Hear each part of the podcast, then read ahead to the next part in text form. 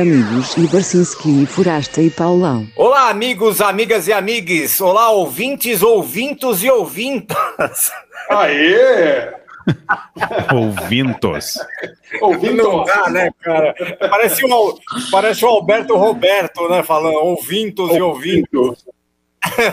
Está... Está começando mais uma edição, a de número 57 do nosso podcast querido Amigos Barcinski, Foraste Paulão, o ABFP, que também é transmitido pela web rádio galeriadorock.com.br, toda quinta-feira às 15 horas. E rapidinho, tem duas cartas aqui, pessoal, é de aniversário. Vamos lá, ó. Tem a primeira aqui, é da Daniela Puig.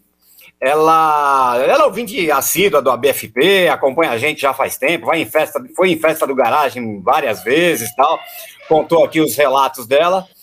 E ela faz aniversário agora, dia 1 de agosto.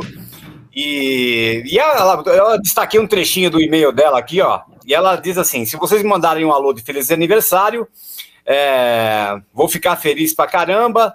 Fazia tempo que não me sentia tão pertencente a, a algo, grupo, pessoas que gostam do que eu gosto, pessoas que pensam como eu. É, e é muito bom estar é, tá com vocês uma vez por semana, faz super bem para mim. E é isso. Beijo, Daniel. Eu, eu, eu tenho que dar um. Eu vou dar, mandar um beijo para Dani. Eu, eu, tive a chance de conhecer a Dani e o marido dela, o Caio. Eles são gente finíssima. Agora, eu não gosto dessas coisas que a Dani gosta, porque sabe o que ela mais gosta no mundo, cara? É aquele é. futebol neozelandês. Sabe, mande assim, Cris? Sabe, futebol. Essas paradas. Ah, não é rugby, aquele é rugby. futebol mesmo dos caras. É. Que é tipo All Blacks, manja aqueles que sabe que ali? É, é, é isso aí. Rugby. Os caras ah, gostam é? de esporte, os caras gostam de rugby, os caras gostam de... Eu não gosto de nada disso aí. Eu falei para Dani. Vou mandar um beijão aqui para Dani e um abração pro Caio. Gente finíssima. Legal. Eu, eu, só fiquei assustado que a Dani falou que pensa como nós. Isso é assustador. Né? não pensa como nós, é. Por favor, não faça isso. É. Qual é a, a outra, outra, Coleta? A outra chegou, pô. Vocês lembram do, do, do, do, do carril? o, que é, o que se apresentou no, no episódio número 4 do ABFP como jornalista sim. e palhaço profissional, lembra Lembro, disso? Claro, claro. Lembro, sim. É. Dessa vez ele escreveu, olha, ele fala assim, ó. Desta vez escrevo novamente para fazer um singelo pedido. É, gostaria que, de, que vocês é, dessem um alô para mim, um chupa carril, é, que vai ser a lembrança inesquecível do meu quinquagésimo aniversário. O Aê. segundo que ele está comemorando já nessa pandemia. Então vamos lá. Vamos fazer junto, vamos fazer junto, tipo 3, 2, 1, que tal? É, vai lá, 3, 2, 1. Chupa, Chupa Carril! Vai ser palhaço! é muito melhor que jornalista. É, Por falar em jornalista, é, a nossa convidada de hoje, hein? Ó, ela é jornalista, é, apresentadora de TV, repórter do, há dois anos já do tradicionalíssimo programa Metrópolis da TV Cultura. Ela já trabalhou no GNT, fazia o programa Urbano, Planeta Oceano, no Multishow, ela fez o programa, ela fez o vídeo show na TV Globo. Pô, e fazia rádio, né, cara? Ela tinha um programa no, na Oi FM, no final da tarde, era de carona, que é, tocava música e dava infos da cidade ali. E eu sei, né, que ela é também uma grande colecionadora de CDs. Vamos aqui hoje com a nossa grande amiga Renata Simões. Aê, Aê Renata! Renata! Aê, que delícia! Muito obrigada pelo convite. Faltou você falar que nessas aventuras eu já entrevistei vocês três em momentos diferentes da existência. Faltou você falar que não só eu, né, e sim sou uma colecionadora de CDs. Inclusive, Paulo, consertei o aparelho de som para poder continuar com alguns deles funcionando. Olha que legal, hein? Você gosta de comprar CD ainda, Renata? Não, comprar não, mas eu ainda recebo, né? CD virou um pouco um é. cartão de visitas, eu acho. Então, é, e aí é. eu tinha, tem umas coisas antigas que eu tenho que eu, na, na hora de arrumar os 3 mil CDs que eu tinha, acho que eu mandei embora 1.500, mas 1.500 eu não consegui me desfazer, não. É, eu tava, eu sigo, eu sigo o Will Sargent do Echo and the Bunnyman no, no Twitter, e ele tava falando outro dia Não sei se era ele ou aquele Kevin Cummings, o fotógrafo lá de Birmingham, também falando como tá uma época boa para comprar CD, né? Que tá super barato, assim, todo mundo se desfazendo é. dos CDs, né? E muitas promoções, assim, né? Olha, eu, Tá eu passei a régua numa, num sebo aí antes da pandemia. Eu sempre ia nos sebos, mas nem, nunca olhava o CD, eu sempre olhava só livro. Aí, antes da pandemia, eu lembro uma vez aqui, na, sebos aqui perto de casa, aí na, em Pinheiros, lá na Pedroso de Moraes, e, cara, tinha muito CD bom e muito barato. Eu comprei, tipo, uns 30, assim, em meia hora. É, E- tá. Eles eles estão dando de graça. E DVD, então, nem se fala. Aí os sebos É nem verdade. aceitam quase DVD, porque é de graça, assim. Vale a É pena, para quem curte. É, tá acontecendo o que aconteceu quando, quando o CD apareceu e, e foi aquele que aconteceu com os, vinil, com os vinis, né? Todo mundo Cara, se livrando do vinil. Eu não me começo- livrei, mas É, começo dos anos 90 foi uma época gloriosa para comprar vinil. Porque É os sebos estavam lotados de, de disco legal, né? Todo mundo se desfazendo das coleções e tal. é verdade. Não, foi- tá rolando isso agora com, com, com CD, né? Ô, ô, Renata, é, você é mais conhecida como repórter, apresentadora e tal, mas você também fez muitos, muitos trabalhos como produtora, né? É, eu queria que você falasse um pouco, acho que era legal é, que você falasse sobre essa profissão televisiva que é tão pouco valorizada, que é a de produtor.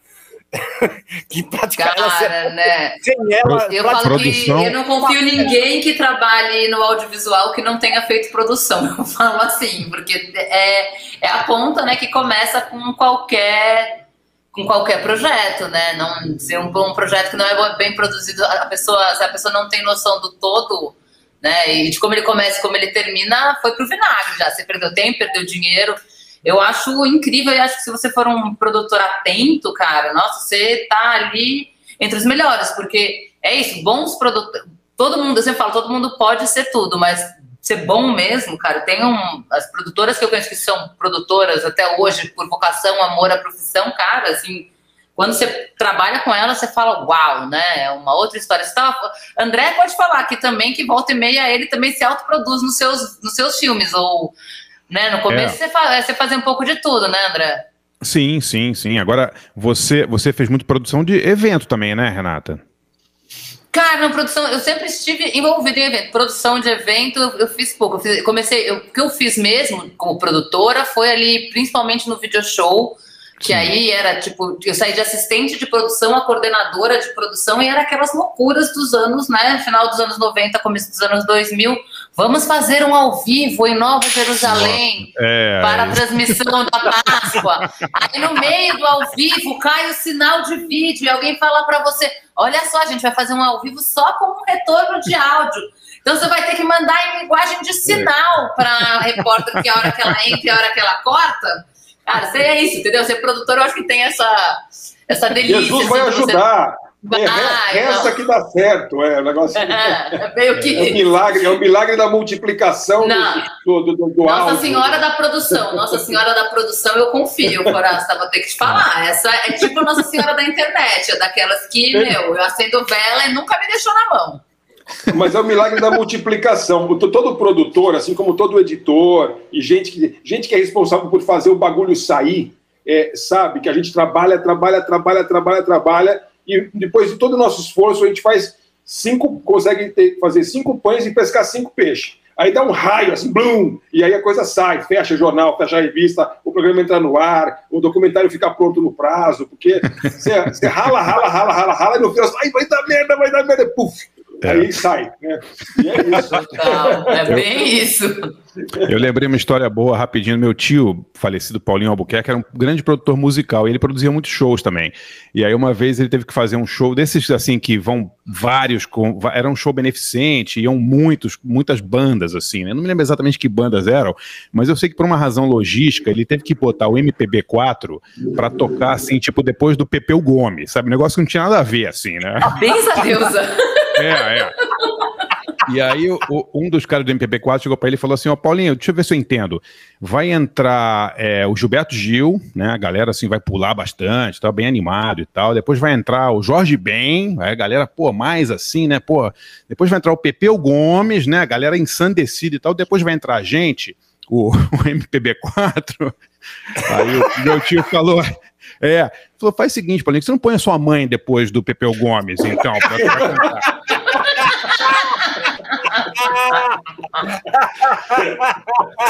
Põe assim, Jorge Ben, Gilberto Gil, Pepeu Gomes e a sua mãe. Ai, cara, sério. Bom, como, como, a produção é uma coisa que envolve muita emoção, é, a gente, o tema de hoje é, é, é o seguinte: é, eu escolhi uma coisa aqui que é músicas que te fazem chorar nos primeiros acordes. Foi o que aconteceu essa semana, que eu estava escutando uma música tal, que é daquelas que você já conhece, já escutou um montão de vezes, mas quando você ouve o comecinho dela, não tem jeito, pronto, começa a, a marejar o olho, brotar lágrima, é, você já meio que anteveu aquele sentimento de novo daquela música. Vamos, vamos, vamos, vamos embarcar nessa aí ou não? Músicas Vamos, que te vamos. fazem chorar? Sim, Vamos sim, nessa? certeza. Vamos aí. Beleza. Bom, eu começo então, Pauleta? Começa Olha, você, Bata. Deixa eu falar uma coisa, eu queria avisar uma coisa assim, eu não chorei nem quando morreu a mãe do Bambi, bicho. Entendeu? Então não tem nada de chorar, esse Nossa. aí. Eu choro bastante. entendeu? Que insensível, Forasteri. Eu, eu nasci sem, sem, sem dutos lacrimais, entendeu? É uma questão assim genética minha aqui, mas assim para colaborar com os amigos chorões, eu também escolhi duas que me deixam bem triste, que tal?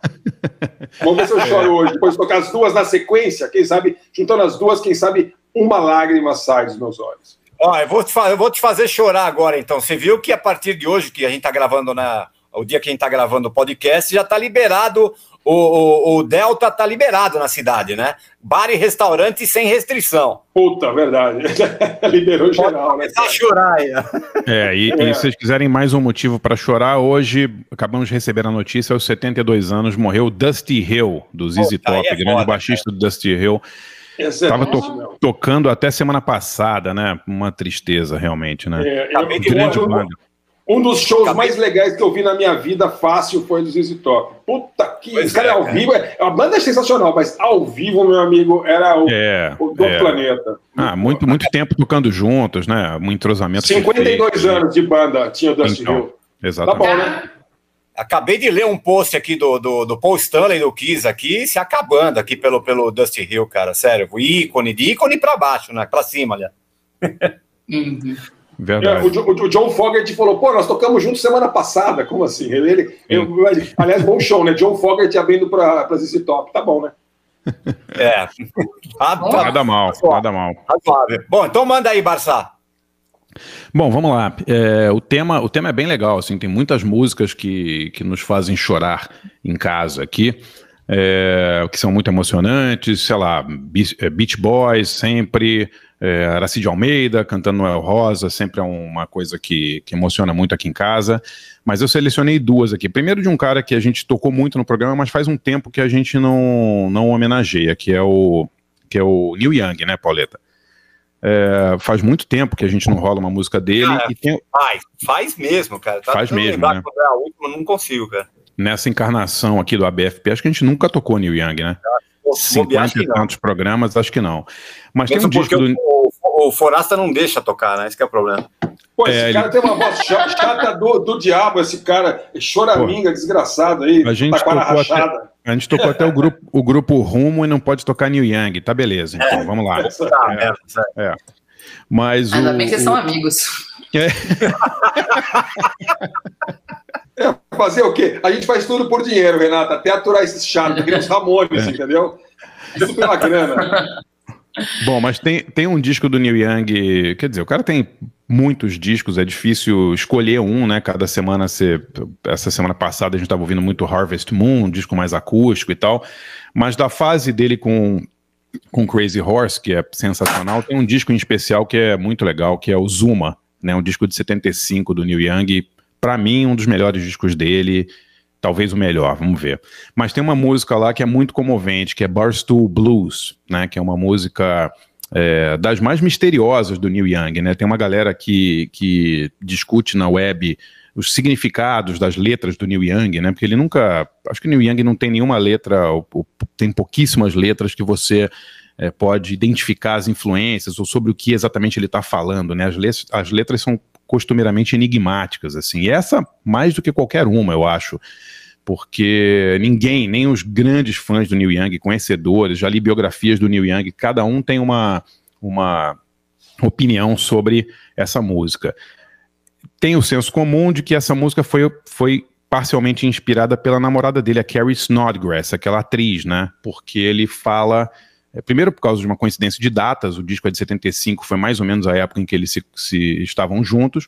E, e, tem uma, uma parte da letra em que ele fala que viu ela no cinema, nos, nos filmes e nas revistas e tal. Então, acha-se, os fãs do Neil Young acham que essa música foi inspirada por ela. Mas é uma música lindíssima, né? Vocês curtem também? É. Demais, eu adoro. É, é, é, o Neil Young, a gente poderia dizer que ele é um cara bem parnasiano não? Cara, não dá, Pauleta, porque as letras são simples. É mais campestre, né? Ele é mais, é mais campestre do que parnasiano, talvez. Ele, é. ele cara, eu Mas acho... sempre tem roceiro, né? Tem coisa elétrica toda, mas ele sempre acho que tem um cheiro de um cheiro de bosta de vaca ali, uma coisa meio florestal. ali. Não, a, a, talvez, talvez a, o, o som tenha, mas as letras eu acho que elas são muito cinematográficas, as letras do Neil Young, né? Você lendo as letras, Sim. você imediatamente é transportado para alguma cena, né? Ele tem muitas, muitas letras que falam de coisas que estão acontecendo. Boris to Blues é uma delas. É uma, é uma é, é, o começo, o cara tá num bar é, olhando para uma mulher e ele fala que ele não consegue pensar, as coisas estão acontecendo rápido, mas ele, o, o pensamento dele tá, as coisas estão acontecendo devagar, mas o pensamento dele está muito rápido. Você imediatamente é transportado para aquela cena ali. É uma, é uma música lindíssima, né? Realmente é demais. Você curte, você curte o Neil Young, Renata? Você viu que eu tô bem quietinha aqui, né? Na verdade, é nem... eu tô quase fazendo a Glória Pires e dizendo que eu não posso, não sou capaz de opinar, porque eu conheço tão pouco do repertório dele que eu fico até com vergonha de falar. Mas, que, mas você não foi. Você, você, cobriu, você cobriu o Rock in Rio em 2001? Você tava lá? Não, não. Quando ele veio, não, não. Quando ele veio, não. Foi super é, legal. Eu acho assim. Então, o que eu sei é isso, né? Que, que ele é um cara, enfim, que, que comove literalmente no palco, né? Já vi algumas Sim. coisas dele, principalmente em, quando ele vai né, em festivais e tal, mas muito mais pela comoção e relato dos outros do que realmente por um conhecimento meu. Então eu vou continuar como Glória Pires aqui e dizer que eu não sou capaz de opinar. Não, mas é, é muito comovente. E esse disco em especial, essa música, tem outras, né? Pocahontas, é, Thrasher, muitas músicas sensacionais do Neil Young, mas essa, essa letra é realmente especial. E a segunda eu já anotei música. aqui para eu ouvir. É, não, outro disco inteiro, o disco de 75, é, é fantástico, assim, realmente. É, esse disco. Tem uma, tem uma coisa curiosa: esse disco tem uma música chamada Danger Bird, né? E eu estava lendo uma biografia do Neil Young chamada Shaky, que é o melhor livro sobre ele, é, escrito por um americano chamado Jimmy McDonald. Lendo, sei lá, 10 anos atrás, quando a biografia saiu. E eu tô lendo lá o livro e no meio ele fala do Zuma e fala dessa música Danger Bird. E o Jimmy McDonald escreve o seguinte, algo, algo assim. É, essa música tem um solo de guitarra mais assustador que um filme de Zé do Caixão. Escreveu isso na biografia. É, sério, cara? É. Sensacional. É. Aí eu escrevi para o Jimmy McDonald, falei, cara, pô, é sensacional a sua, sua, sua descrição e tal, eu sou biógrafo do Zé do Caixão e tal, mandei meu livro para ele, a gente virou meu amigo, assim, até hoje a gente se, se fala e tal, e o cara é mó peça. Depois ele foi processado pelo Neil Young por causa da biografia, jogou fora todos os discos do Neil Young, não quer mais ouvir falar do Neil Young, uma história Sério, terrível. É, é, o Neil Young processou ele, o biógrafo dele. É uma história escrotíssima, assim, do Neil Young. O que, que foi? Falei, que loucura, né, cara? É, um processo baseado, né? Tem meio Roberto Carlos, assim, pra mim, sempre. É, Isso, o Neil Young é o Roberto Carlos do, do Canadá. Né? Do... É, não, o, calma, Foraça, calma. É o rei, é o rei, é o rei da, da Califa ali. É, o McDonald tinha feito, acho que, uns liner notes assim, de uma, um relançamento em CD do Neil Young, e o Neil gostou pra caramba e convidou ele, chamou ele para umas entrevistas, então ele aceitou, e aí o cara fez um livro, um livro muito bom sobre o Neil Young. E eu acho que era a época que o, o Young estava escrevendo aquela porcaria daquela autobiografia dele, o Aging Heavy Peace, que é horrível. E eu não sei porque ele cismou com algumas coisas do livro e tal, e, e, não queria deixar sair o livro. Foi um pesadelo, assim. Eu sei que o cara, o cara se ferrou muito, mas Leon Shake é a melhor biografia do, do, do Neil Young que tem. E Legal. a segunda, a segunda, Pauleta, eu, eu tava pensando aqui em botar, que eu tinha escolhido antes, o Chet Baker e tal. É, mas eu mudei de ideia, cara. Vou, vou, eu tava ouvindo esses dias aqui. O, tem um disco do que sempre me faz chorar, da primeira última faixa, que é o disco de 69, 1969, chama Tudo Passará, do Nelson Ned. Não sei se vocês já ouviram esse disco. Eu, eu, mas... eu, eu. Cara, que sensacional. É, é um disco muito, muito triste, porque é o segundo disco do, do Nelson, mas é o primeiro disco autoral dele, né? Ele tinha lançado um cinco anos antes, quando ele só tinha 17 anos, de 64, e foi um disco só de músicas de outras pessoas. Inclusive tinha o título mais abominável que, que um LP já teve, que é um show de 90 centímetros. Ave Maria, pô, é- essa história é famosa, né? O nome desse É. disco é famoso, né? É, Pô, ele foi tinha pro- 17, mas achei que ele era mais Tinha. velho, cara. Não, esse disco Não é de tinha 60, noção que ele era tão moleque. Esse disco é de 64, ele nasceu em 1947.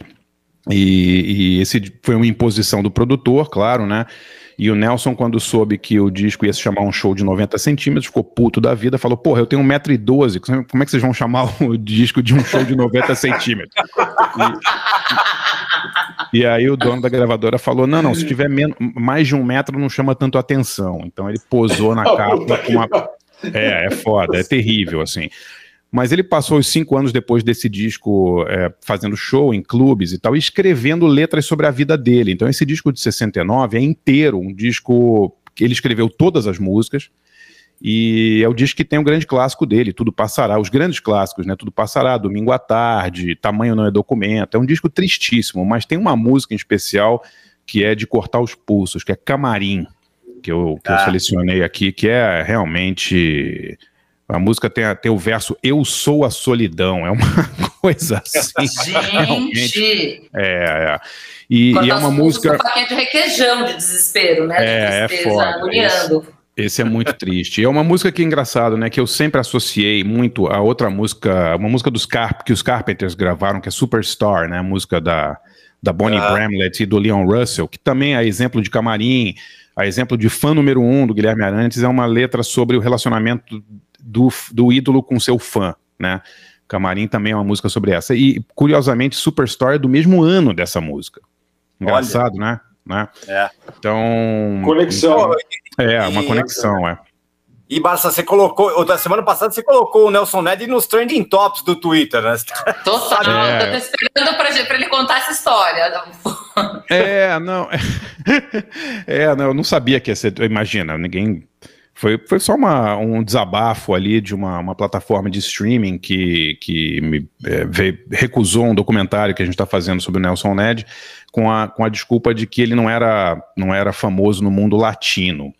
E isso me deixou extremamente é, consternado, assim, né? Porque se, se a empresa fala da- assim. da- extremamente pu- consternado. É, não, não, porque é o seguinte, se alguém, se o, a empresa fala assim, olha, achei, o- achei a, a, ideia uma merda, a gente não gosta, de- não gosta da música, beleza. Você não gosta de entendeu? anão, entendeu? Não, qualquer coisa, qualquer, qualquer desculpa. Esse qualquer argumento desculpa- é duro, esse argumento é duro. Tipo assim, É. Nelson Ned não era famoso no mundo latino. Isso foi dureza. É, né? exatamente, exatamente, entendeu? Aí dizer que o cara não era famoso no mundo latino, o primeiro latino a vender um milhão de discos nos Estados Unidos em, em espanhol.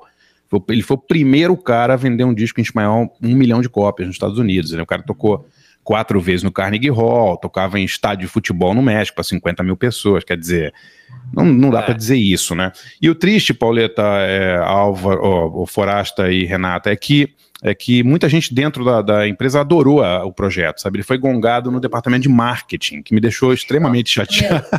por- Posso falar? Eu tinha certeza, André. Assim, você estava falando, eu estava pensando aqui, assim, né? A gente tinha aquele ditado do Stop Making Stupid People Famous. Eu acho que tem um que é, vamos parar de fazer gente burra, diretor de marketing de. gente nova, prepotente, burro, de diretor de marketing de marca. Porque É, esse- hora Mas que quem, que fala vai isso, você. mas quem que vai fazer isso aí depois, Renata? Não dá, cara. Isso é Claro, isso é- não, isso é- não dá.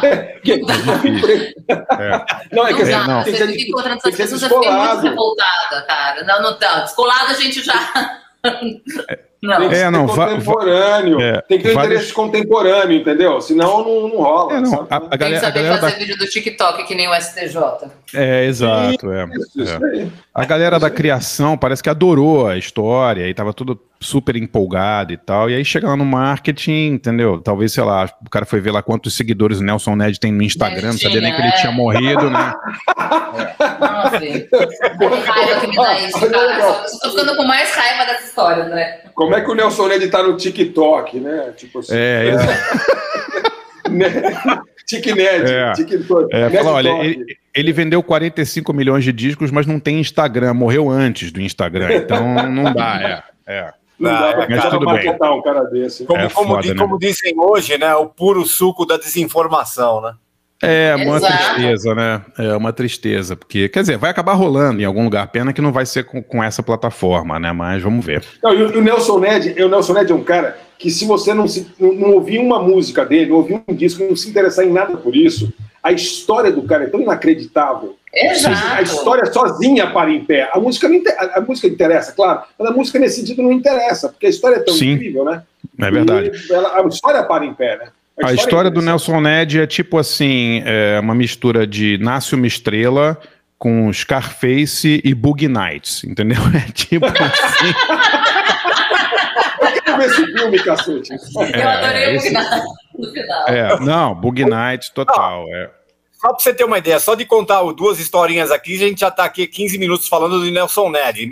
Aliás, era legal você contar, o Jeff tá lembrando disso, você contar a história do Nelson Ned com menudo, né? É, não, vou contar rapidamente. O, o, é, aí em, oit- é, em 85, eu acho, o Menudo foi tocar no, veio tocar no Brasil, foi tocar no Morumbi. Sim, 85. Né? Eu estava É, nesse show. Eu era jovem nessa época, era uma adolescente.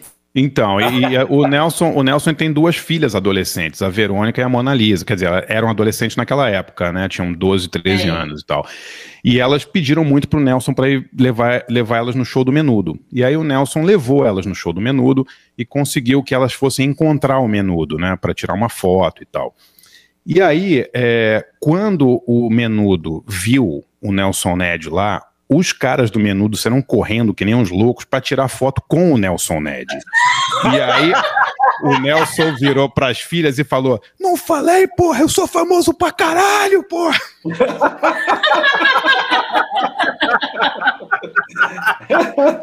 E tem essa foto, tem essa foto. Essa foto, cara, Rick Rosa, o, o Rick, o Rick Martin, Robbie Rosa, Sim. todos, todos aí em volta do Nelson, eles pedindo, Nelson, minha mãe te ama, mamãe te ama, Nelson, tira uma foto com a gente e tal.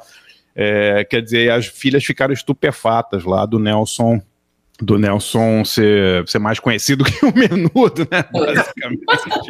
Do Menudo tá pagando um pau pro Nelson Ned. Maravilhoso. É, tem uma- tem uma rápida- Clássica. Uma outra, uma outra que é muito boa, rapidinha, as filhas dele estudavam no Objetivo, e aí tinha as Olimpíadas do Objetivo FICO, eu acho que chamava, né? Tipo uma gincana, assim. Olimpíadas É, aí- não, Fico é um festival de música. Era um festival. É não, um então não era festival. FICO. Era tipo uma, era uma gincana gigante do Objetivo, que elas falaram que, que o final era na, no ginásio do Ibirapuera, uma coisa assim, um negócio gigante, né?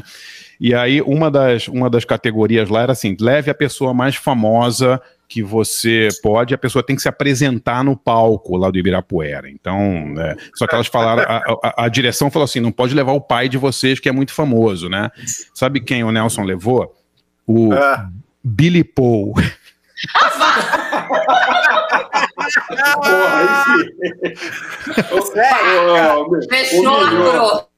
É, lacrou total. Quem vai mais ser mais famoso que o Billy Paul, né? Bom, Isso, dá pra ficar contando isso, dá pra fazer um programa inteiro só dele. Vamos É, passar então, pra é- frente aí, é- Pauleta. É pra, é pra vocês terem ideia de, de- de- da burrice dos caras que recusaram a, a biografia do cara aí, né? O doc do cara. É, É, depois foi- manda o nome dessa pessoa pra gente, vai, né? Não, eu- eu nem- gente nunca eu trabalhar com ela, como também pra poder mal dizer depois, mandar Não. mensagem quando o doc sair. Eu nem sei o nome da pessoa, que eu posso dizer que várias pessoas na empresa ficaram muito chateadas por não ter saído, entendeu? Então Bom, isso o, me deixou Xará, mal. Xará, Ah. o, te- o tema hoje é coisas que são de chorar. Essa história é de chorar. Então, É. combinou muito bem essa história É verdade. do, do Nelson. Né? O cara falar que o cara não, não, pode, não era conhecido na América Latina, isso é razão para não fazer o filme, é de chorar. Então, manda É. essas músicas para chorar aí, camarada. Então vamos lá. Camarim de Nelson Ned e antes é, Barstool Blues de Neil Young. Já voltamos com Renata Simões. Vamos lá.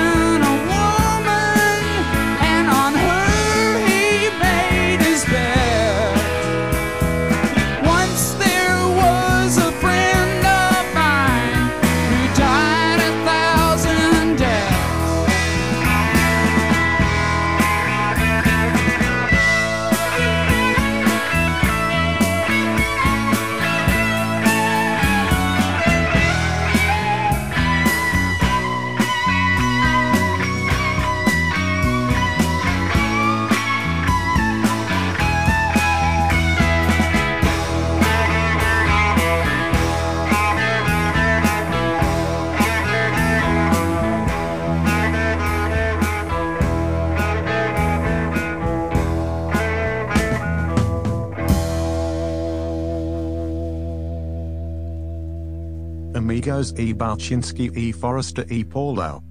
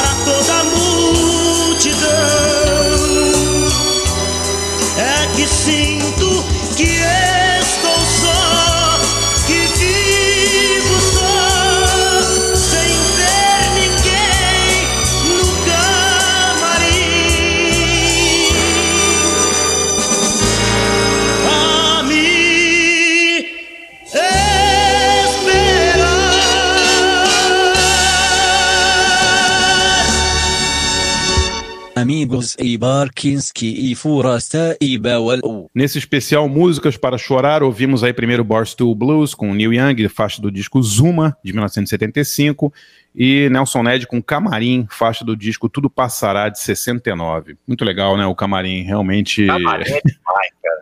Se o Nick, faz o Nick Cave parecer o chiclete com banana, costumo dizer, esse disco aí do- do...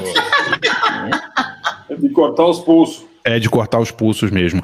E vou dar rapidinho minha dica aqui, que eu já me estendi demais. É, a dica de hoje é o seguinte: tem no um doc muito legal, até o DJ que me lembrou, que entrou no Netflix, é um doc meio antigo, chama Marianne and Leonard, Wor- Words of Love, Palavras de Amor, que é um doc sobre o romance da Marianne Ilhan, aquela, acho que é norueguesa, com Leonard Cohen, né, que eles se conheceram na ilha de Hydra nos anos 60, e ela inspirou um monte de músicas do Leonard Cohen, como Bird on a Wire, So Long Marianne para ela e tal. E aquele cara, o Nick Broomfield, que fez o Kurt e Courtney, o documentário sobre a Courtney Love e o, e o Kurt Cobain, fez também um documentário muito legal sobre a Whitney Houston. Ele morou em Hydra nessa época, é muito bacana a história. Ele conheceu os dois lá nos anos 60 e ele fez um doc sobre essa relação dos dois e a influência que a Marianne teve na música do Leonard Cohen. Tá no tá na Netflix e é muito legal esse filme. Não sei se alguém já viu aí. Não vi, cara. Legal pra caramba, deve ser. É, é muito foda. As cenas de Eu arquivo comecei a da... ver, cara, eu comecei a ver, tem umas cenas incríveis da Grécia da época, ela com os É, com filhinho, os barquinhos, aquele, aquele perfume de ilha grega, assim, né? Mas eu parei no meio porque fui interrompido e não consegui acabar. Mas Não, vou acabar, assista, tava porque o final, o final é muito comovente. A história dela é muito triste, ela tem um filho. Bom, não vou dar spoiler, mas é muito legal, tá no Netflix. Words of Love, Palavras de Amor. Eu não, não me lembro se é Leonard and Marianne ou Marianne and Leonard. Words of Love. É isso Tá aí. bom. Beleza. Vou eu? Vai lá. Forasta. É o seguinte, é, eu, escolhi, eu escolhi duas aqui. É, uma é engraçada porque é a música do David Bowie, que eu acho a música mais, mais triste do David Bowie. Mas, é, mas eu escolhi uma versão que, que me deixou, assim, que eu achei, ficou emocionante, extra emocionante, foi o seguinte, esse ano, não sei se vocês viram no começo do ano, o Mike Garson, né, que foi pianista dos Spiders from Mars, tocou depois várias vezes com o David Bowie e tal, ele, ele fazia um evento de Bowie Celebration Day, que era no aniversário do David Bowie. Aí esse ano, é, por causa da pandemia e tal, ele fez um, foi, foi super, foi tudo é, à, à distância, claro, né, claro, e, e aí, é, 8 de janeiro de 2021, é, aí teve uma participação de um monte de gente, né, o Trent Reznor, o Billy Corgan e, e gente do gênero aí, é, Ana Calvi, o Ian Hunter deu as caras, enfim, então foi o Duran Duran tocou Five Years, era uma versão bem, bem, bem, bem qualquer coisa, mas enfim, teve várias versões legais, né? É, e a banda em si era, era bem legal, a banda que, que dava suporte aí é, para vários, vários cantores tal. É, e aí, eu, eu, na hora, eu, foi engraçado porque eu não assisti inteiro, fui assistindo picadinho, é, e, e foi engraçado porque a primeira música que eu ouvi, eu achei muito comovente, porque a maneira como eles filmaram era assim, era cada um numa tela, era, eram telinhas separadas, assim, né? E, e aí o... o é, e aí eles pegaram um cantor, que é um cara super novinho, assim, um inglês, que chama, ele chama Young Blood, com U, I-U-N-G-B-L-U-D, Young Blood, que tem uma voz muito bonita é, para fazer Life on Mars, que eu acho talvez a música, é, é, é a música mais triste, é, é um hino adolescente muito triste, eu acho muito triste e muito emocionante. E, e, essa versão, se você ver o vídeo, a música é muito legal, ficou legal, mas o vídeo em particular tem no YouTube e tal. É, é muito, é muito na época e é o próprio Mike Garson tocando, o, o Rick Wakeman tocando. Então assim participando, então é ficou um jeito assim que eu achei que ficou muito emocionante. Então é Life on Mars é, com essa galera aí é, no Bowie Celebration Day. É, e a outra música, cara, é a música talvez das músicas mais incrivelmente, insanamente tristes que você pode imaginar, é, que é uma música do Glenn Campbell. O Glenn Campbell é um, um grande músico, né, músico de estúdio, é um, uma coisa rara, um músico de estúdio que virou um popstar, né, super famoso nos Estados Unidos, ele começou lá tocando com os Beach Boys, ele era do Wrecking Crew, né, aquela, aquela galera, aqueles grandes, aquele time de músicos de estúdio incríveis, aí dos anos 60, e ele tocou com todo mundo, com o Frank Sinatra, com o Elvis, com o Jim Martin, com os Monks, excursionou com os Beach Boys, enfim, tocou com Deus todo mundo naquela época, e ele criou uma criou, criou a sua própria carreira solo, fez muito sucesso para televisão, o cara mais, mais pro lado do country. Tem uma música dele que eu acho linda de morrer e muito triste, que é Wichita Lineman, né, que é um grande sucesso dele e tal. É, mas essa música em particular, é uma coisa que é de realmente de arrancar o coração, assim, que é uma música é, que ele, ele escreveu e gravou é, depois do seu diagnóstico de Alzheimer. É, e ele, quando ele foi diagnosticado, deu tempo ainda dele fazer uma turnê, assim, de despedida tal, e aí e de, de gravar é, essa música. E a música, vocês vão ver, é uma música muito bonita, né? Ele reuniu a galera, vários do, do Wrecking Crew, para tocar com ele, tudo velhinho e tal. E... Mas a letra é de matar, cara. A letra é de matar porque é a letra que ele faz para a mulher dele, uh, falando assim, como ela não vai lembrar dele. É? Então, assim, é, ele fala: é, uh, You're the last person I will love, and best of all, I'm, best of all, I'm not gonna miss you. Por quê? Porque Caramba. ele não vai ter memória dela. Né? E ele fala assim: I'm never gonna know what you go through all the things I say or do, all the hurt and all the pain, one thing selfishly remains. I'm not gonna miss you. Cara, é de matar, né, cara? É, é. Nossa, eu tô quase chorando aqui agora, só após é, essa narrativa. É, não, é. Essa aí é dureza. É a música é 2014. É, é dureza. A música ficou muito linda. Música de 2014, então nós vamos ouvir Glenn Campbell com I'm Not Gonna Miss You. E nós vamos ouvir essa galera toda aí do Bowen Celebration Day, Mike Garson, Youngblood, uh, Rick Wakeman e companhia, tocando Life on Mars. It's a god of a small affair. To the girl with the mousy hair. But her mommy is yelling no. And her daddy is told her to go. But a friend is nowhere to be seen. She walks through a sunken dream To the seat with the clearest view And she's hooked on the silver screen. But the film is a sad and bore For she lived it ten times or more.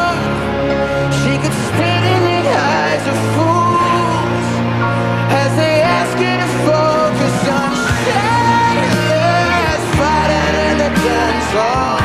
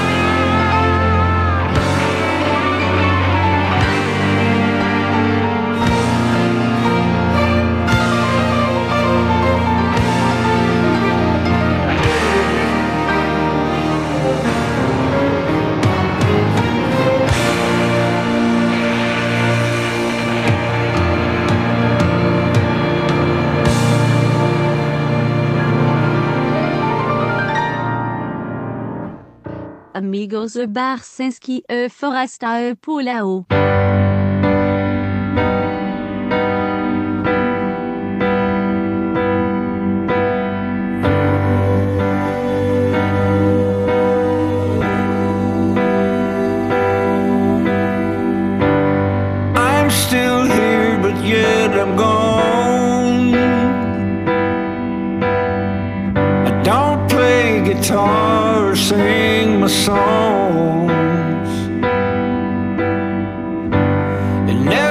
find who I am.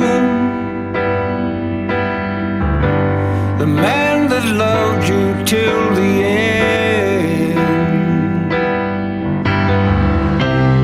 You're the last person I will love.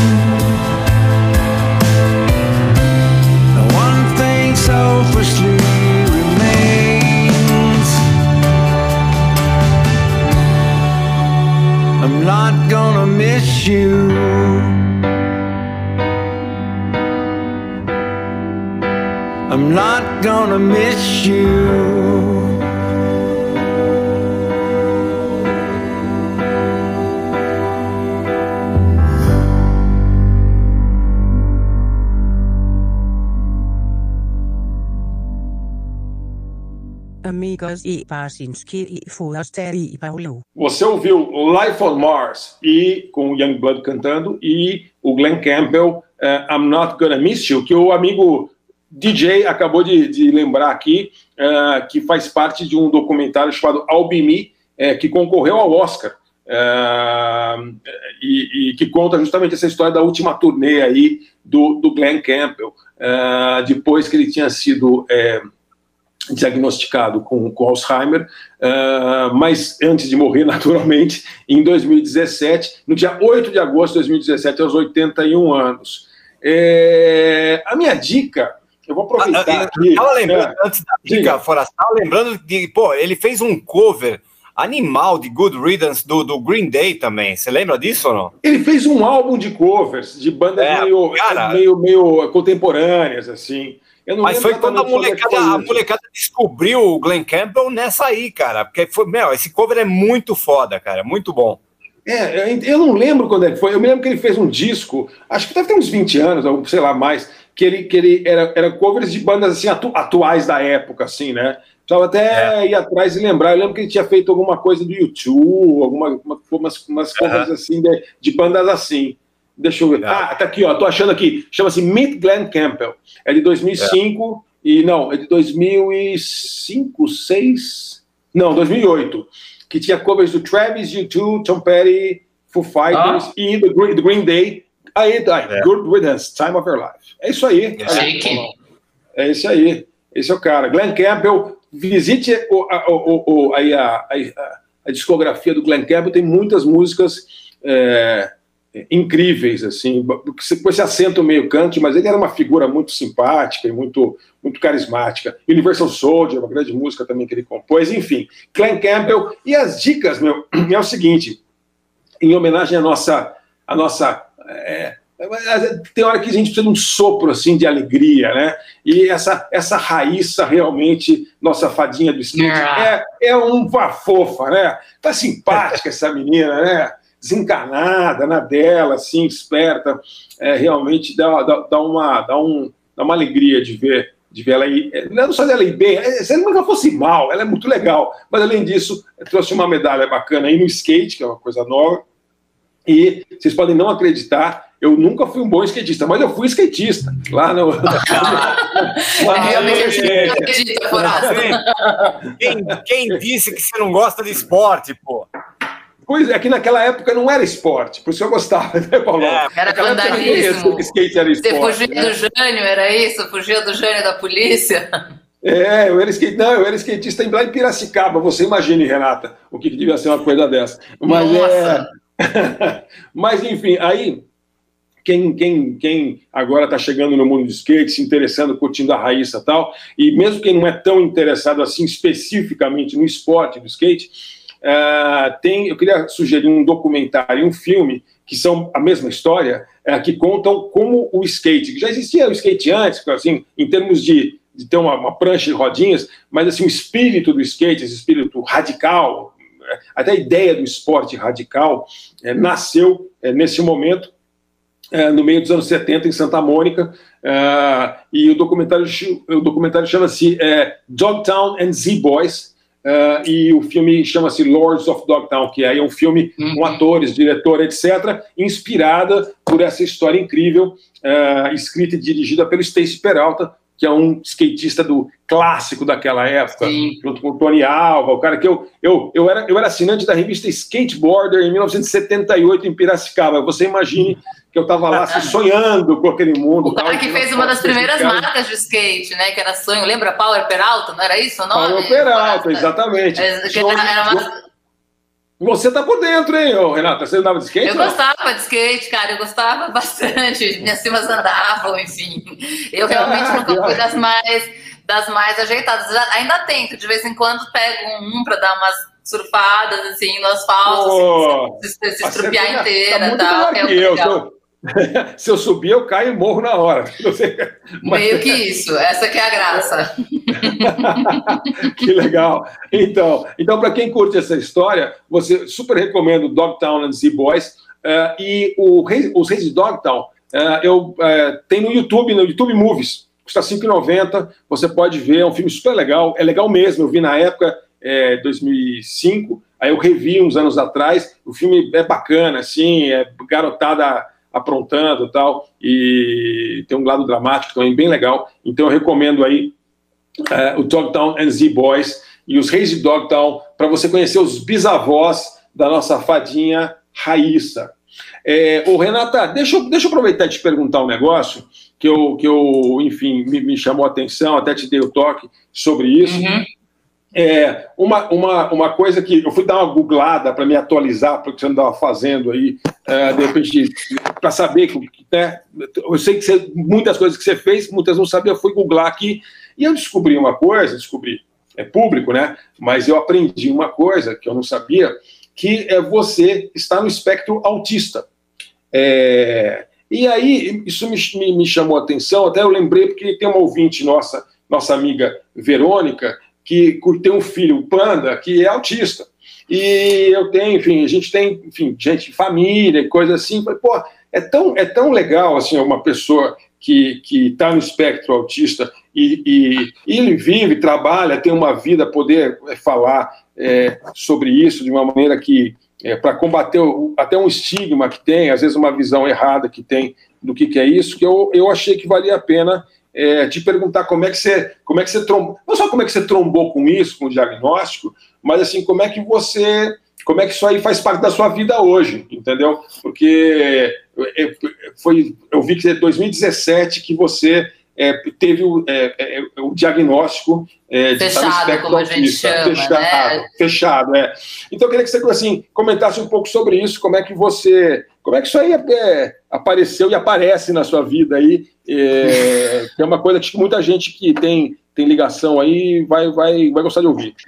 Eu, ah, bom, obrigada por né, trazer esse assunto. Eu realmente não é uma coisa que eu sempre falo, mas tem, acho que tenho o maior prazer de falar quando perguntada, porque, como você falou, tem muito estigma, né? A gente, quando a gente pensa no autista, a gente pensa no, é, no, no Rain Man, né? No filme com o Dustin Hoffman, mais do que talvez numa pessoa como eu, ou talvez no, no Messi, que também é um cara que está dentro do espectro, por exemplo. Sim, sim. É, prim- primeiro, porque justamente ele é um espectro, né? Antigamente a gente falava de autismo de um jeito só fechado, né? Como se fosse uma coisa só, e por isso hoje em dia se fala TA, né? Transtorno do espectro autista, porque tem muitas nuances.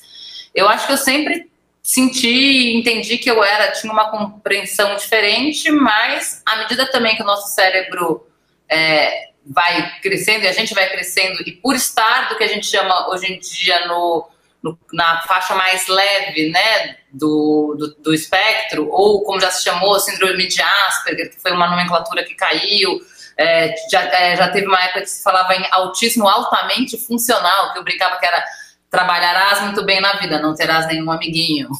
É, acaba que acaba que você vai descobrindo como burlar. Então, sempre existia isso, essa essa percepção de uma diferença, principalmente na compreensão de mundo. E aí eu já fazia terapia, já fazia, né, já tinha um histórico que de alguma maneira a gente vai chegando. O que eu acho legal da minha história é que não é, não é que alguém me diagnosticou, né? Foi ao longo desse processo que a gente foi chegando a esse diagnóstico. Quem fala a primeira vez em autismo sou eu.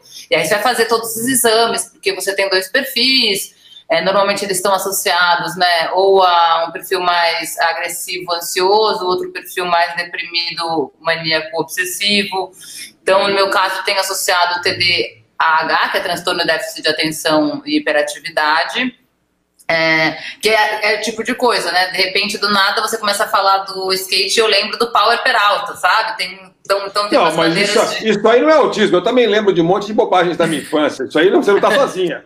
Vai ver que eu também estou certo. Então, a gente, eu, eu acho que tem muita. Assim, ó, eu poderia te falar de algumas, né? Eu não entendo ironia, assim, tem várias coisas, porque uma boa parte do que. Mas ninguém entende sabe? ironia, Renata. Isso aí também ah, desculpa, você não está sozinha. Ironia não, é que o pessoal não estou sozinha, não, não tô sozinha, não. Realmente eu sei que a ironia não é feita para comunicar, mas eu brinco muito é, com essa história até tá nessa reportagem, que assim, que uma das coisas que eu me lembro, estava bem fechando já, estava nesse processo de fechar o diagnóstico, e aí uma pessoa fala assim, não, porque, né, a gente estava fazendo um programa, entrevistando uma outra mulher, ela fala, não, porque para paquerar você tem que virar, e a pessoa olha para você, você tem que focar o olhar e segurar o olhar, eu falei, cara, é por isso que nunca fui boa nisso, porque a pessoa olha para minha cara, eu já olho para outro lado, a gente tem essa dificuldade de, man, de uma manutenção do olhar fixo, né? Algumas outras coisas também. Acho que tem muitas outras.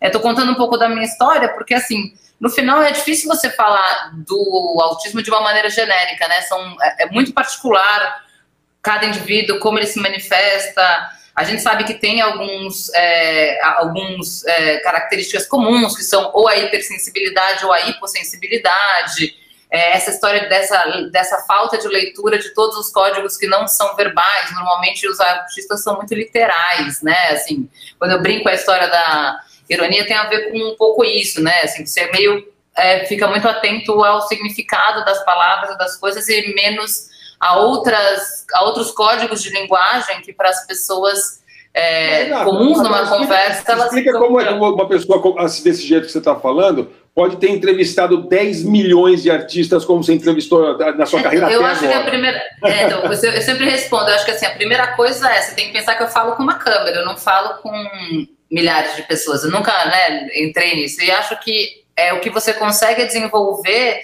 é uma maneira, um ambiente seguro para você estar. Tá. É, essa troca, ela é mais. É, você fica até gaguejo mais falando assim, porque é isso a troca é mais difícil, mas eu chegar lá, entrar na frente de uma pessoa que eu sei tudo sobre ela, porque obviamente devo fazer uma pesquisa para me deixar extremamente segura, é, e, e, que eu vou conduzir esta conversa, é muito mais fácil do que talvez eu chegar na casa de um de vocês e ter uma festa e aí eu fico totalmente atrapalhada. E as pessoas, inclusive, se assustam, porque justamente porque elas conhecem uma pessoa jurídica televisiva, elas nunca esperam isso da minha pessoa. Mas acho que só para concluir, eu acho que o autismo... Que você o pessoal acha que você, pessoal acha que você é metida, tipo, ah, Renata, ela nem cumprimenta a gente na festa. Assim, Sim, às vezes é, tem isso também, é, mas eu acho... É, que nariz empinado, assim, é isso? É, aí você fala, nossa, gente, eu tô tão fechada aí, é, é uma situação um pouco de pânico que eu tô dentro, né, tentando é, disfarçar todo aquele... conter todo aquele monte de sensações que todos esses estímulos provocam, mas eu acho que quando a gente fala de autismo, o mais importante mesmo é, é as pessoas, as pessoas se informarem, entenderem que isso é muito mais comum, né? É um em cada 57 nascimentos, eu acho, que tem alguém, a pessoa está dentro do transtorno, do espectro. É um, uma história que foi diagnosticada recentemente, né? Ela entra para a medicina oficialmente, ainda dentro do, que a gente sabe lá a partir de 1940, 1950. Então a gente, eu falo a gente, é a primeira geração é, de pessoas adultas que estão começando a, ser, a, a se, serem diagnosticadas com autismo, justamente porque o transtorno, o espectro é muito amplo. É, então tem condições, a gente, a gente, não é, não são condições é, todas iguais, né? Existe uma série de estímulos e de processos que podem ajudar para o desenvolvimento, principalmente desse verbal e dessa independência, que eu acho que é a mais é, a questão mais forte, principalmente para as mães, né? Claro, não estou falando de, de novo, quem está no, no, lado severo do espectro é uma situação muito mais complexa, porque você tem uma dificuldade de fala, de comunicação em outros âmbitos, além só dessa falta de leitura, digamos, essa comunicação ah, não verbal de adultos. Cara, É, a, a parte verbal você não tá devendo nada, Renata. Não, mas a não verbal eu partindo pra caralho, é horrível. Você acabou de falar, de explicar muito bem. Não, legal, obrigado. Obrigado. Eu Pô, achei é, que. que, que, que- que relato legal, cara. Ficou, foi bem legal mesmo. É mesmo. É. E como é que você, sem, sem querer estender muito o assunto, Renata, é, como é que você desconfiou? Você, você- foi você que foi atrás, alguém te deu um toque? Muitas vezes acontece, né, de uma pessoa te dar um toque, né, sobre isso, né? Então, já tinham, na verdade, então, tinha essa coisa, né, de uma percepção que determinados acontecimentos, todo mundo tinha uma leitura e a minha leitura era muito diferente, basta. Então tinha assim, sabe? É, então era de e, e- conversando com as pessoas eu falava, cara, como é que todo mundo entendeu isso e para mim isso, né, te- foi, foi de um outro jeito. E aí algumas pessoas eu acho que tinham al- al- algumas pessoas que eram da minha confiança com quem eu tinha conseguia desenvolver mais essa conversa e falar, cara, mas vocês têm certeza? Sabe, sabe aquela coisa que você quase fala, mas vocês têm certeza que é assim, tipo, vocês não estão me enganando, né? Então você começa a perceber que tem uma, realmente, tem uma percepção que não, que não, não é natural para você, que não é, que não faz sentido, mas que faz sentido para todo mundo. Daí você fala, hum, acho que eu tenho que olhar um pouco isso. E aí você começa a né, estudar e ler, ficar louca lendo 480 coisas até a hora que eu cheguei para ela, foi isso. No meu caso, é- eu cheguei para o terapeuta e falei, então, né, a gente já tinha falado sobre uma possível, um trisco no cognitivo, uma falha de percepção, e eu falei, é autismo? Aí ela falou, "Hum, não, assim, a gente eu não posso fechar, eu sou uma psicóloga, não sou uma psicana- psicanalista, mas tudo indica que vamos fazer não autismo, na época se falava Asperger ainda, né, e aí Tá. começamos. Tá, que, que doido, né? Que coisa. É, legal. A mente Muito humana, gente, ela é muito doida, muito É, mais do que é. É. Não, mas é, é- é incrível, a história da descoberta é muito legal. É, verdade. Puta, isso é, viu? Isso eu acho que quando. Se, se alguém aqui ouvir, tiver, enfim, né, se perguntando, eu acho que vai atrás, porque assim, a hora que você descobre, cara, isso sim é, é de, é de chorar, assim. Eu me lembro de, de, sabe, da sensação, você fala, cara, então é isso, eu É. não tô doida, eu, faz sentido, Isso explica sabe? muita coisa, né? Isso explica, Isso explica muita coisa, exatamente. É. Uhum. É, deve, deve ser uma sensação até libertadora, né? No sentido de você com- compreender coisas que você, com, com as quais você lida há muito tempo, né? E não entende, né? Totalmente, definiu maravilhosamente, André. Que bom, É. que legal. Tá vendo só? É Vamos- isso aqui, cara. A, B- a BFP é lágrimas, skate É, hoje. e, e compreensão do, do hoje- da Nelson amigo. Ned. O negócio Hoje aqui não é fraco, histórias, não. é, só histórias comoventes. Nelson Ned, Nelson autista. Ned. Tem de tudo aí. Vai lá, vai lá, Vai. Pauleta. Bom, vou- vou mandar as minhas aqui. Bom, eu vou começar com uma música que foi a que de- que me deu a- o estalo aqui para fazer esse, esse tema, né, de, de músicas que você escuta um pouquinho e já começa a chorar. Que foi, pô, Wall of the Moon, do Waterboys, cara. Não sei se vocês lembram Essa dela. música é muito bonita. É demais, cara. É, é- é- e a- e a gente- e eu, e eu, ela, ela é de 1985, tá naquele disco This Is The Sea, né? Que é um baita disco do Waterboys, né? Que é uma banda do, do- é liderada pelo Mike Scott, né? Que era, era quase um coletivo na época, né? Tinha umas 10 pessoas na banda, eu acho. E, pô, e é uma canção pop perfeita, né, cara? Ela vai crescendo, ela, ela, ela, ela é bem musicada, bem arranjada. É, putz, é uma música maravilhosa. E eu tava tentando ver sobre o que, que ela falava, né? A letra dela. E aí eu tava vendo que, que o Mike Scott ele fez essa música para as pessoas que influenciaram a vida dele. Aí tinha lá, ele, ele faz citações ali como. É, Não citação é, direta, né? Mas é, aquele escritor irlandês, o C.S. Lewis, é, o, ele, fala, ele fala sobre o Jimi Hendrix, que quando ele fala, quando a música fala é, que vem como um cometa abrindo o caminho e desaparece muito cedo. É, é, citação ao Jimi Hendrix. Tá- é uma música muito bacana. E, cara, e quando começa, eu já sei o que vai acontecer na música, já começo a chorar antes de. Logo que eu escuto o comecinho dela. É, A tem uma linha melódica, linha melódica linda, né, Pauleta? É, aquele piano, pô, ela, É. vai, ela, vai, ela vai crescendo. É maravilhosa essa música. É um sério. clássico total, cara. Essa é daquelas que, assim, ficou, ficou, ficou tão ouvido uma época que, a gente não aguentava mais. Mas depois, agora, É. depois de uns anos sem ouvir tanto, você ouve de novo, é linda a música. Eu gosto tanto dela que eu comprei o, o, o 12 polegadas e é, é assim, a capa, ela é aberta assim, só tem o, o, o, a- o buraco do selo e o selo é a lua. É legal pra caramba, cara. É muito que bonito. legal. É, legal. E a outra música, cara, a gente tava falando aqui a semana passada dos festivais e tal, né? E do primeiro Rock in Rio. Eu lembrei que na segunda edição do Rock in Rio teve um show que foi espetacular do George Michael. Não sei se vocês lembram do show dele no, no Rock in Claro, Rio. claro, foi lindíssimo. É. Foi, Peraí, não somente, não somente eu lembro do show, como eu dividi a piscina com o George Michael, cara. Opa, bem. Gente, É, esse programa é só história. É, amigo. é, É, hoje que não acaba- é hoje que esse podcast não acaba mais. não acaba Falando- nunca. falando em histórias pra chorar, conta aí, Forasta. Eu era, edi- eu era editor da Bis e aí eles arrumaram um quartinho bem sem vergonha. Tinha, tinha uma, uma, uma permuta estranha lá da, da editora Azul com Copacabana Palace, onde não tinha nenhum artista hospedado, a não ser o George Michael eh, e, seu, e seu consorte. Aí eh, eu e o Jorge Rosenberg, que era o fotógrafo que estava comigo, a gente foi num quartinho que antigamente era usado para empregada do Frank Sinatra, quando ficava no, no Copacabana Palace, entendeu? Alguém assim, era um quartinho bem lento, mas era no Copacabana Palace. E daí eu fiquei lá durante todo o tempo do Rock in Rio 2, e aí eu, chegamos lá, dia seguinte, bom, ah, isso aqui, vamos, vamos pegar aquela piscina bacana do Copa, com a pérgola ali, aquele restaurante, aquele negócio todo. Quando eu vejo do meu lado ali o George Michael com sua indefectível sunguinha de inglês, entendeu? Aquele bronzeado, caprichado, é, arrebent- arrebentando na piscina do meu lado ali.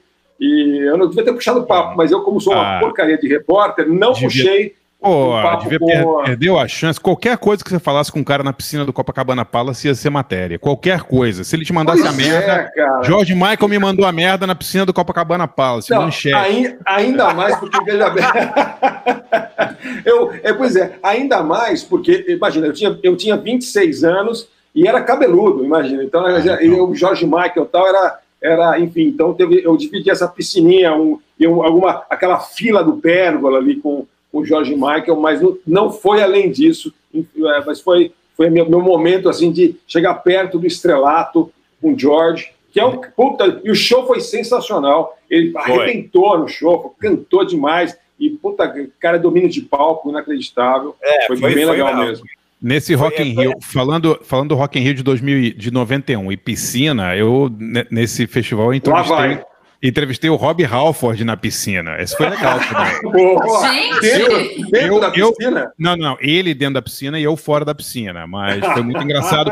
Tava o pessoal do Megadeth zoando ele, porque ele tava com uma sunga, cara, ele tava com uma sunga muito engraçada, Sunga uma de sunga couro meio com eu, assim, é muito clichê, mas eu juro pra você que era. Eu até, até cito na matéria lá. Ele tava com uma sunga muito pequena e o pessoal do Megadeth, grossíssimo, sacaneando ele, fazendo piada na piscina. Negócio, negócio que hoje nunca, nunca teria, com rede social, telefone, celular e tal. Nunca aconteceria essa, essa, esse encontro, assim, né? Foi muito engraçado. né?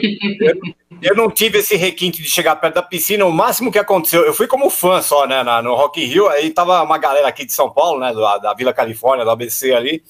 E a gente alugou um apartamento em Copacabana. O máximo que eu cheguei perto de piscina foi cair bêbado dentro da, da banheira que tinha no. no- aí, aí fizeram uma foto minha bêbado pelado na. na, na, na- na- na- Que isso, gente.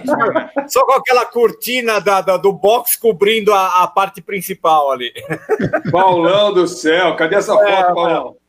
Tá, o Marcinski viu ela outro dia aí, que eu, que eu, que eu mostrei. É, eu, tive, eu, eu vi ela e tô tentando esquecer até agora. Deleta. Traumas reais. Bom, Renata, você vê, Renata, você vê, a gente faz um programa pra chorar. É tanta É, esse bobagem. é pra chorar, é, exatamente. Você chora de rir no final. Bom, Ô, falando, Tá, do George fala aí. Michael, né? Pô, é, o Barça, o, o Forasta falou, né? Foi o show do cara foi espetacular. E eu Foi lembro muito bem da, da minha reação e a reação do próprio Maracanã quando ele cantou aquela Calling New. é, que é a música do, do, do, do filme, o, ah, que é mais conhecido como Bagdá Café, né? Aquele Adolf Rosenheim. Uhum, Né? Nossa, essa música é foda. É, é, que, que ela, ela, ela originalmente é daquela. cantada pela Jevetta Steele, né? A, a música é do, do. Puta, como que é o nome do cara que fez a música? Bob Telson. E. E aí, cara, ele cantou aquele um silêncio no Maracanã, uma contemplação. É daqueles momentos que você guarda pra sempre na memória. Eu nunca esqueci isso. E a música é assim, começa e eu começo a chorar, não tem jeito, cara. Aliás, Então vai esse. Rock in Rio foi muito legal, né? In Excess, Foi. Prince, né? Apesar de ter Foi. sido no Maracanã, foi Ah. muito legal. Happy Mondays, foi demais, né? Billy Idol, Nossa, é, é. Sepultura. Diverti- Sepultura, Guns N' Roses, foi muito legal esse festival. Foi, foi mesmo, cara. Bom, então vamos lá. As duas que, que me fazem chorar aqui. All of the Moon com Other Boys e Colin New ao vivo aqui com o George Michael. Vamos lá.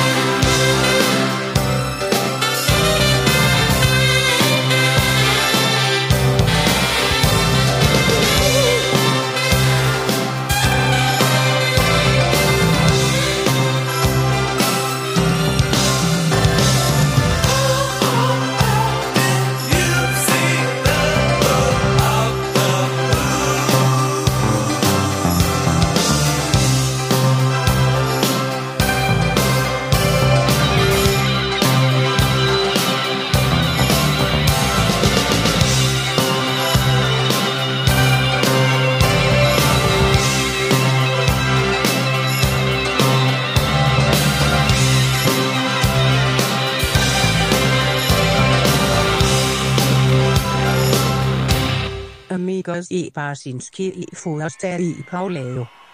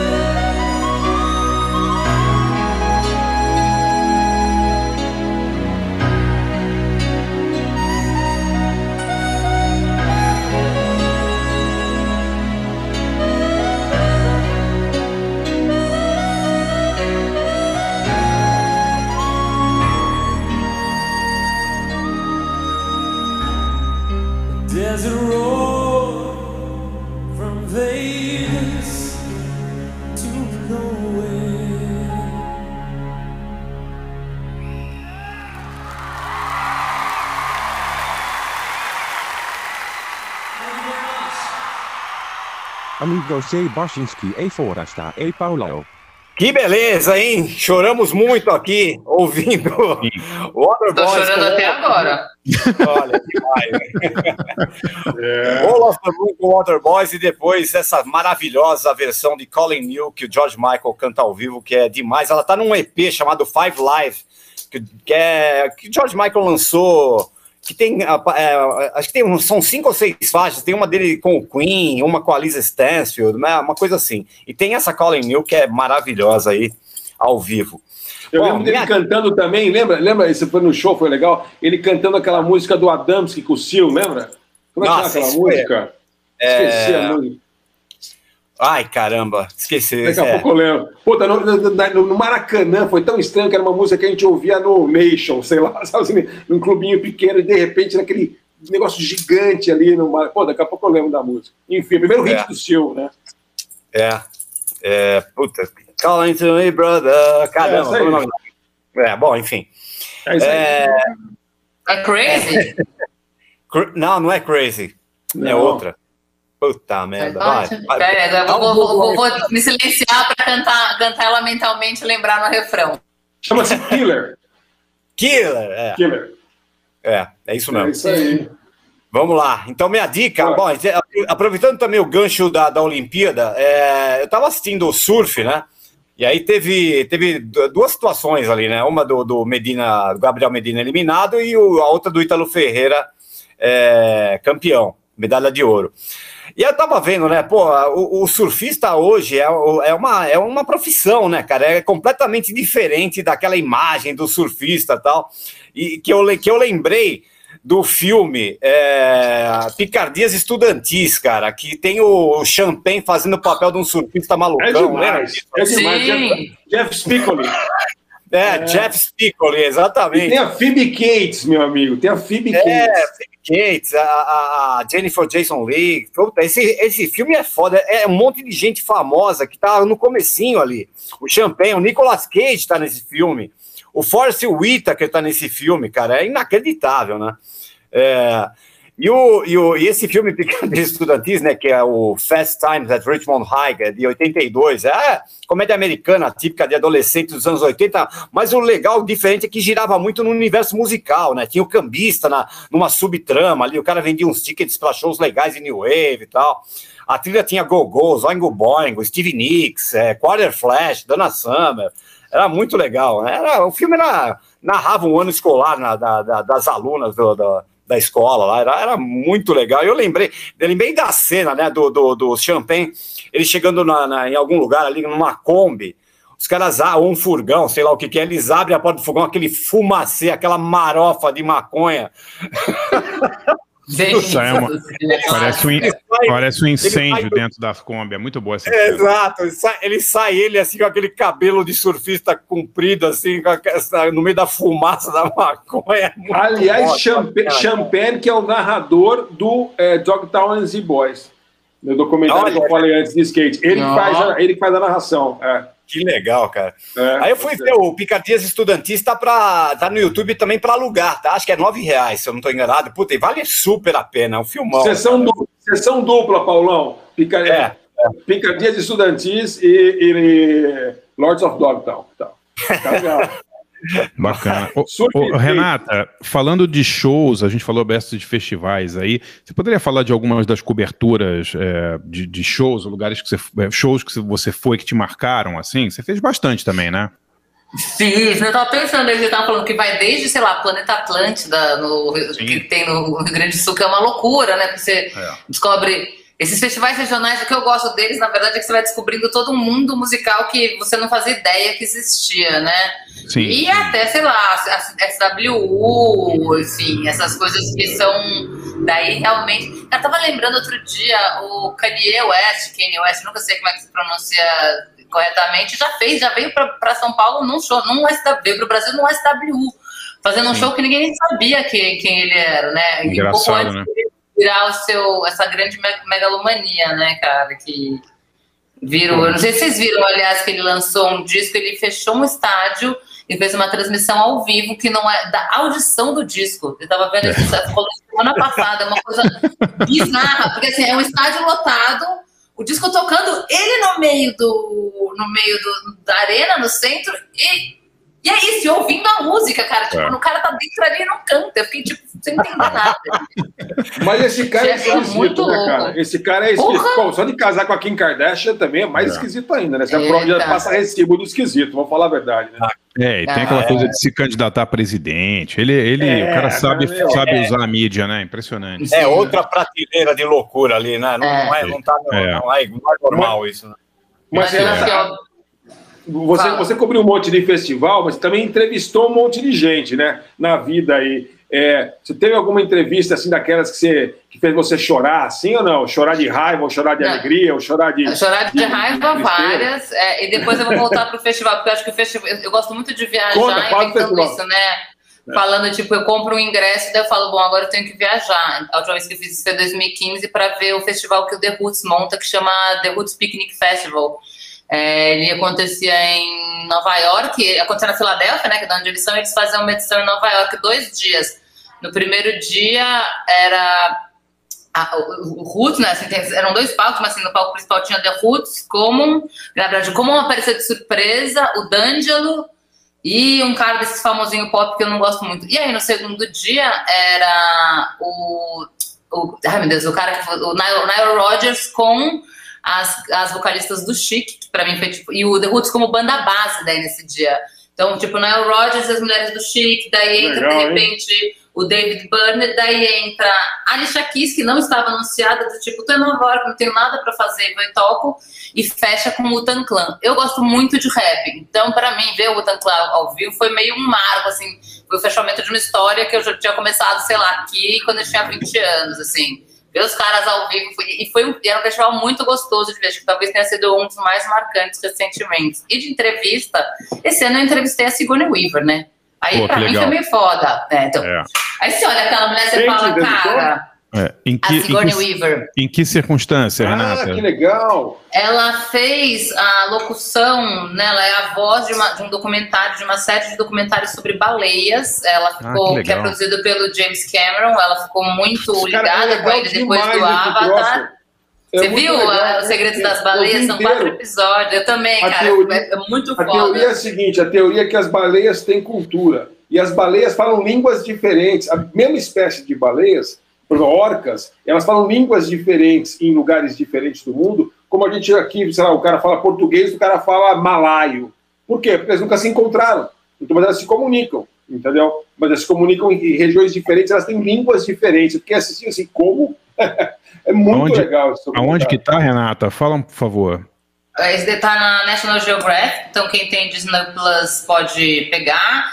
Ele chama né, A Vida das Baleias, é um episódio sobre orcas, um sobre as cachalotes, um sobre as narvais e um sobre as. Ai, meu Deus, agora eu vou escrevendo que é aquela que tem aqui no Brasil, inclusive. Jubarte, baleia Jubarte. Obrigada, obrigada, exato. E é muito, é muito foda, porque justamente a maneira como ele narra o documentário é usando essa história de cultura e mostrando questões de comportamento, do tipo, as cachalotes que são muito grandes, ela tem, uma- tem uma- um grupo delas que há anos é observado junto, pes- pescando junto, que não faz teoricamente o menor sentido, porque elas pescam, são pescadoras individuais. A conclusão meio que eles chegam que é tipo os brothers se encontrando no bar, eles vão uma vez por ano para aquele lugar para pescar junto só para se divertir.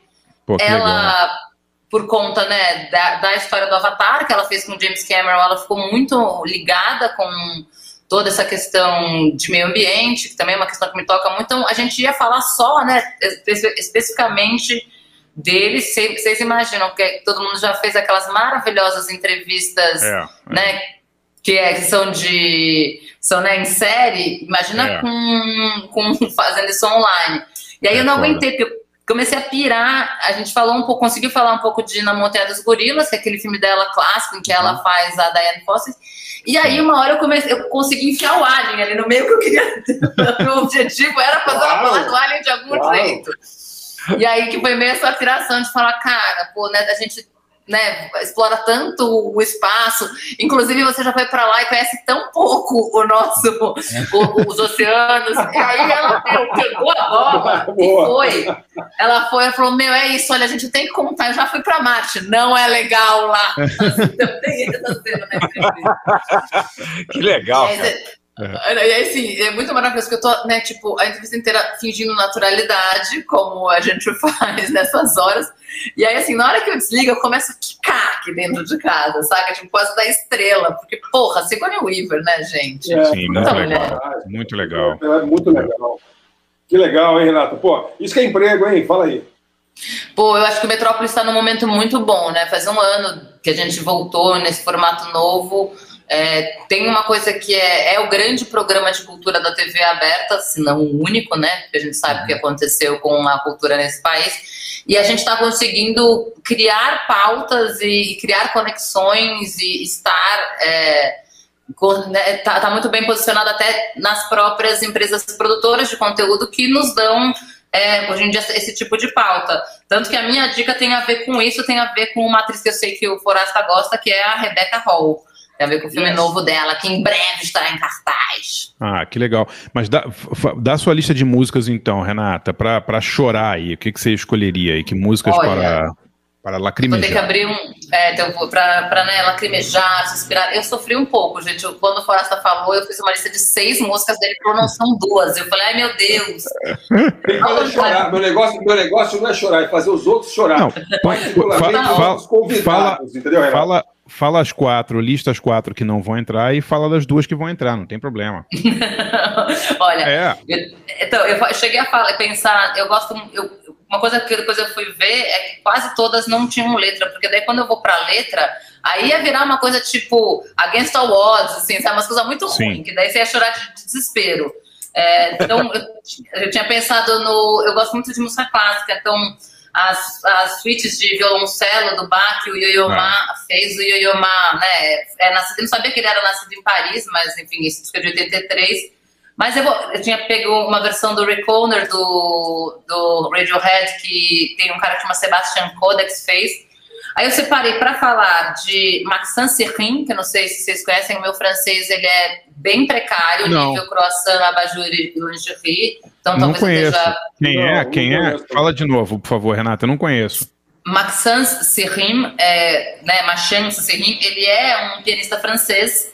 Ele foi lançado é, pelo selo do Laurent Garnier, que é um cara de música eletrônica, em, Sim. Se não me engano, foi é, 2000, é, ou 90 e poucos, final de 90 e poucos, ou começo de 2000. Esse disco que eu separei é o Novo Piano, de 2010, e aí o novo tem um trema em cima. Ele é, ele começou fazendo versões em piano de músicas, de músicas eletrônicas clássicas, e virou uma explosão, né? Principalmente esse começo da primeira década dos anos 2000, ele é um cara que toca, fica muito grande dentro desse circuito.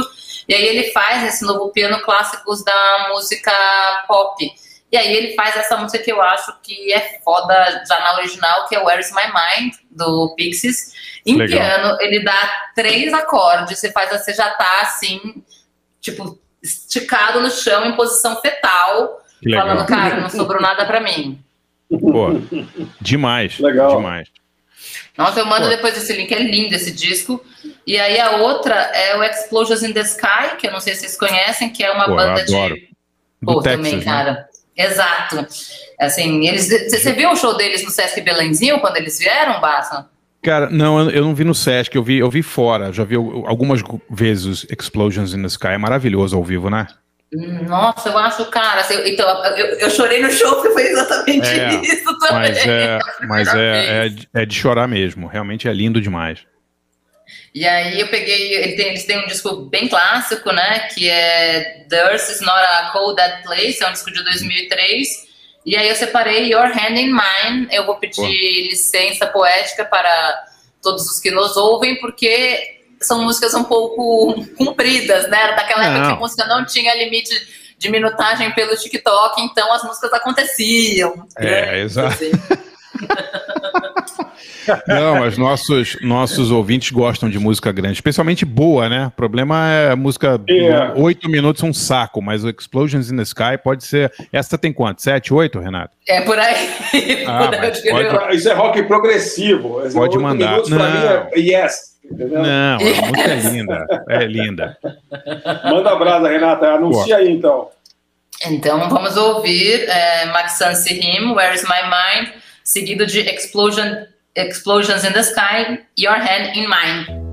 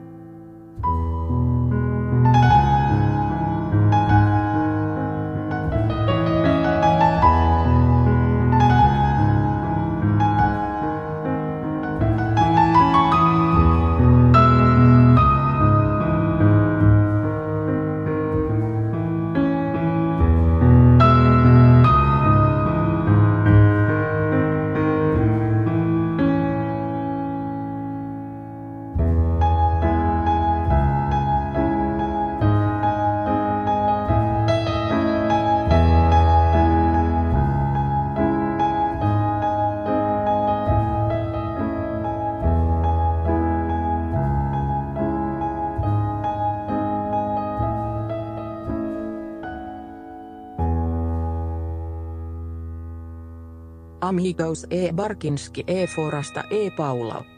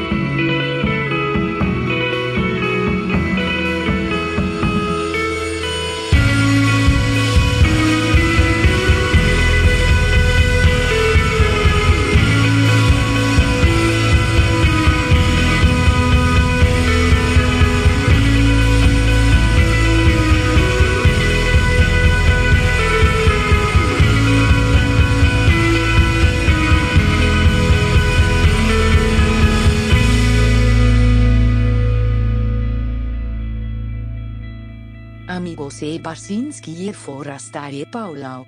Vocês ouviram pela ordem Explosions in the Sky, Your Hand in Mine, e antes Maxence Him, Where's My Mind. Peço desculpa que meu francês realmente não sei se é essa a pronúncia certa.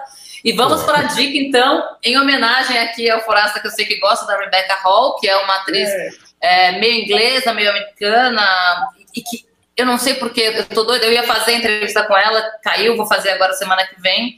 É, ela adora fazer um filme de terror. Eu tenho pânico de filme de terror. E outro dia falaram: olha, tem esse lançamento, já está disponível nos cinemas online, né? Que ainda é uma coisa que eu ainda não consigo entender como é que funciona, mas enfim, cinema online. E em breve, entra em setembro em cartaz na, nos, nas plataformas, chama-se A Casa Sombria, no inglês The Night House. Eu assisti de dia em pé, desesperada, porque é um filme que tem um bom roteiro. Eu já não gosto de filme de terror. Imagina um filme de terror com um bom roteiro. Aí você fica o quê? Em pânico, apavorada. Para, para o negócio, levanta, vai tomar água. Ela é uma mulher que você começa o filme descobrindo que o marido morreu. É, e é isso que é muito legal, cara, porque assim, daí daqui a pouco você entende que o marido não, não só morreu, o marido se matou e ela começa a investigar, mexer nas coisas do marido. E aí começa a levantar umas capivaras, cara, que você vai ficando, tipo, em pânico. E é aquela coisa que você fica, né? E aí entra numa coisa, numa história de sonho, e aí ela começa a. Você não sabe o que, ela tá vivendo de verdade, o que, que ela tá sonhando, o que, que é apenas a mal. Cara, é isso que eu posso contar. Eu realmente fui dormir de luz acesa nesse dia. Estreia quando? Ou já, já, já tá no ar, Renato? Ele já tá, né? Se você for para esses Cinemarks, essas, eles Tá. também agora estão com uma plataforma online. Você não precisa ir ao Tá. cinema, você também pode ver pelo Cinemark online. Agora, nas plataformas, tipo, aí não sei se vai ser Netflix, HBO, em qual que ela vai entrar, entra a partir de setembro.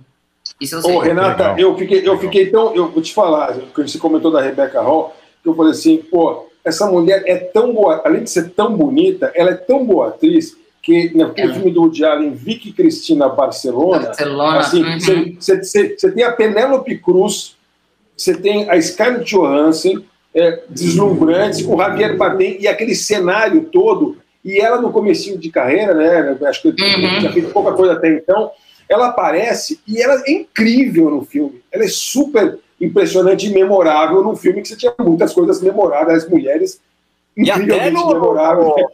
no, no Iron, Man- no Iron Man 3 ela tá também. Sim, exato. Ela faz uns filmes ruins do cacete, assim, pra pagar. Ela fez aquele Godzilla vs. Kong, que eu vi recentemente aí, que é o seguinte, cara, eu gosto de filme de monstro, mas esse filme, é assim, olha, realmente, as partes de monstros são boas, mas o roteiro é muito, incrivelmente idiota, até para um filme chamado Godzilla vs. Kong. Mas é Ela bastante tá- legal. E Ela vai tá dirigir o primeiro ela tá filme legal dela agora. Mas, Tá. André, só me responde uma coisa. Você viu Godzilla contra Kong? De verdade? Claro que eu Sério?